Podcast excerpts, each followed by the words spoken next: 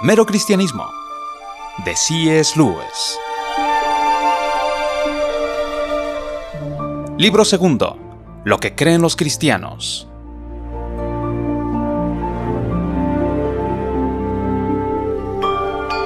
Capítulo 4. El penitente perfecto.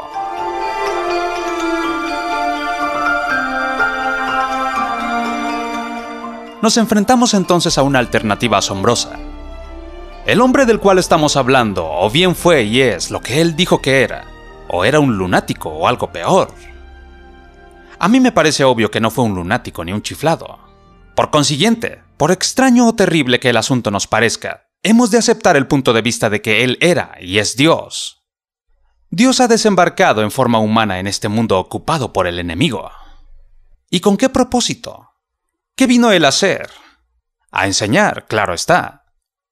Pero tan pronto como hayamos penetrado en el Nuevo Testamento y en cualquier otro escrito cristiano, hallaremos que en forma constante se está hablando de algo completamente diferente, de su muerte y de su resurrección.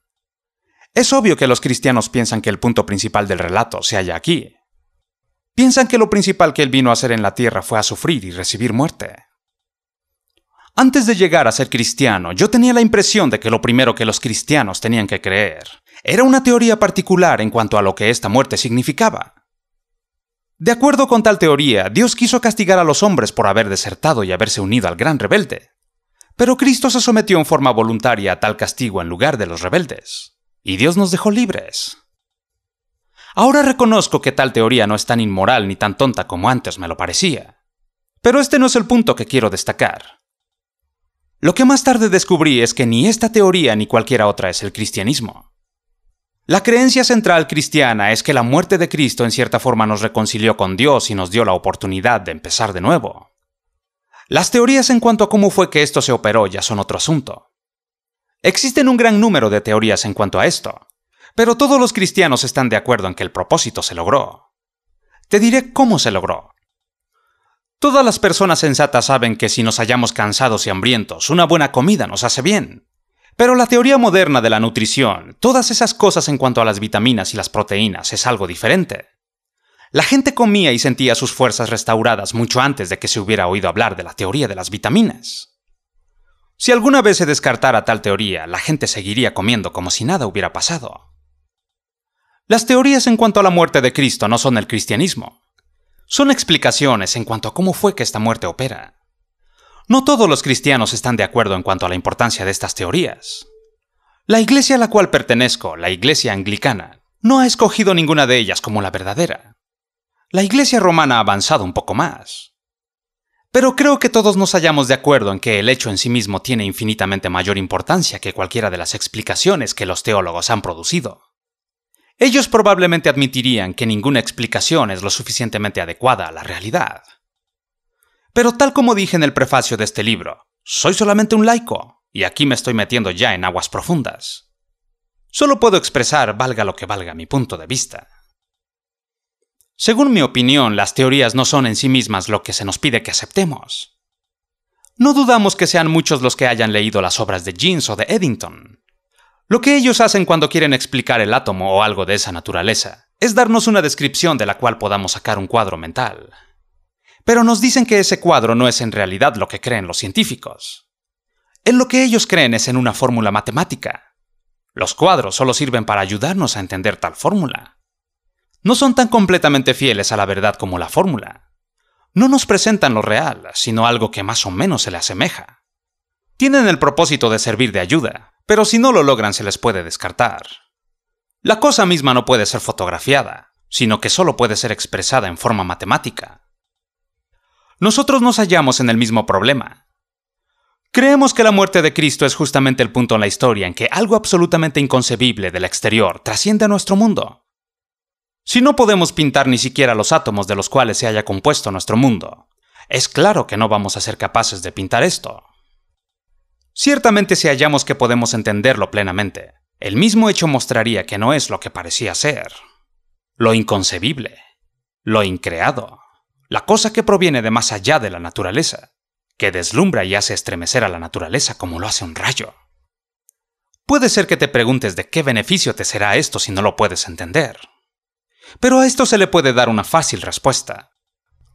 Un hombre puede tomar sus alimentos sin entender exactamente cómo es que ellos lo nutren. Un hombre puede aceptar lo que Cristo ha hecho sin saber cómo es que tal cosa opera. Ciertamente no sabrá cómo es que opera mientras no la haya aceptado. Se nos ha dicho que Cristo fue muerto por nosotros, que su muerte ha lavado nuestros pecados, y que al morir desarmó a la muerte misma. Esta es la fórmula. Esto es el cristianismo. Esto es lo que se ha de creer. Todas las teorías que se formulen en cuanto a cómo fue que la muerte de Cristo logró esto son a mi parecer algo muy secundario. Son meros planos y diagramas que han de ser puestos del lado si es que no nos sirven de ayuda. Y aun si nos ayudan, no deben ser confundidos con los hechos mismos. De todas maneras vale la pena considerar algunas de estas teorías. La que la mayoría de la gente ha oído señalar es la que mencioné antes, que fuimos perdonados porque Cristo se ofreció voluntariamente a sufrir el castigo en lugar nuestro. A simple vista es una teoría tonta, si Dios estaba dispuesto a perdonarnos, ¿por qué no lo hizo sin más rodeos? ¿Y cuál es el mérito que hay en castigar a una persona inocente en lugar de otra culpable? Ninguno que se pueda ver si es que se piensa en un castigo semejante al que se impone en un tribunal de policía. Por otro lado, si se piensa en una deuda, tiene mucho sentido que alguien que disponga de medios pague en lugar de alguien que no tiene cómo pagar. O si estamos pensando en pagar la pena, no en el sentido de recibir castigo, sino en el sentido más general de pagar los platos rotos o de pagar la cuenta. Entonces, por supuesto, es un asunto de experiencia común que cuando una persona se ve en aprietos, el que se molesta en sacarlo es por lo general un amigo bondadoso. ¿En qué clase de aprieto el hombre se ha metido? Ha tratado de rehabilitarse por sí mismo, de comportarse como si se perteneciera. En otras palabras, el hombre caído no es solamente una criatura imperfecta que necesita mejorarse, es un rebelde que debe de poner las armas.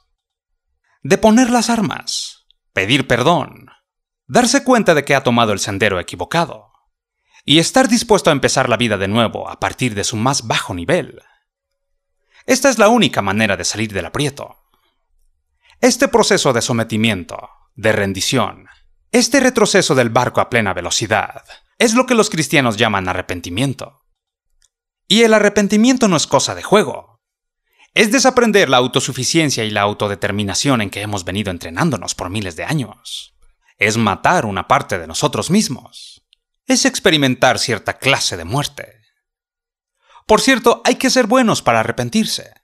Y es aquí donde se presenta el problema. Solo una persona mala necesita arrepentirse, pero solo una persona buena se puede arrepentir genuinamente. Mientras peores seamos, más lo necesitamos y menos capacitados estamos para hacerlo. La única persona que podría hacer esto a la perfección sería una persona perfecta, y esta persona no lo necesitaría.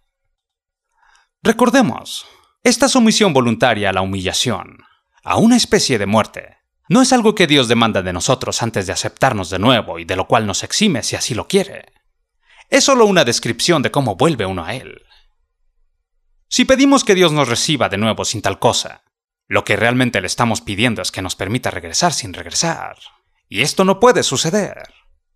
Muy bien, entonces hemos de pasar por ello. Pero la misma maldad que hace que necesitemos el arrepentimiento nos incapacita para hacerlo. ¿Lo podríamos hacer si Dios nos ayuda? Sí. Pero ¿de qué estamos hablando cuando nos referimos a la ayuda de Dios? Estamos hablando de que Él ponga un poco de sí mismo en nosotros, por decirlo así. Él nos proporciona un poco de sus poderes de raciocinio, y es así como pensamos. Pone un poco de su amor en nosotros, y es así como podemos amarnos los unos a los otros. Cuando estamos enseñándole a escribir a un niño, guiamos su mano mientras forma las letras. Esto es, forma las letras porque nosotros las estamos formando. Amamos y razonamos porque Dios ama y razona y sostiene nuestra mano mientras lo hacemos. Si no hubiéramos caído, esto sería cosa de coser y cantar. Pero desafortunadamente ahora necesitamos la ayuda de Dios para hacer algo que Dios en su propia naturaleza nunca hará. Rendirse, sufrir, someterse, morir. Nada en la naturaleza de Dios corresponde en forma alguna a este proceso. Este camino por el cual necesitamos ser conducidos y guiados por Dios es en su mayor parte un camino que Dios en su propia naturaleza jamás ha transitado. Dios puede compartir solo lo que tiene. El proceso del arrepentimiento no cabe en su naturaleza. Pero supongamos que Dios se convierte en hombre. Supongamos que nuestra naturaleza humana, que puede sufrir y morir, se amalgama con la naturaleza de Dios en una sola persona. Entonces sí que tal persona podría ayudarnos. Podría someter su voluntad y sufrir y morir porque es hombre. Y podría hacer esto a la perfección a causa de que es Dios. Podemos ir a través de este proceso solo si Dios lo hace en nosotros. Pero Dios puede hacerlo solo si llega a ser hombre. Nuestros intentos en este morir tendrán éxito solo si los hombres participamos en la muerte de Dios, tal como nuestro pensar logrará sus fines, solo porque es una gota del inmenso océano de su inteligencia. Pero no podemos participar de la muerte de Dios a menos que Dios muera. Y Él no puede morir excepto que sea un hombre. Es este el sentido en el cual Él paga nuestra deuda, y sufre por nosotros lo que no tenía que sufrir. He oído algunos que argumentan que si Jesús era Dios al mismo tiempo que hombre, sus sufrimientos y su muerte pierden todo valor, porque eso debió haber sido muy fácil para él. Otros puede que muy justamente rechacen la ingratitud y lo impiadoso de ese argumento. Lo que me asombra es la mala comprensión que se evidencia. Por supuesto que en un sentido están en lo cierto. Ellos no saben bien el alcance de ese razonar.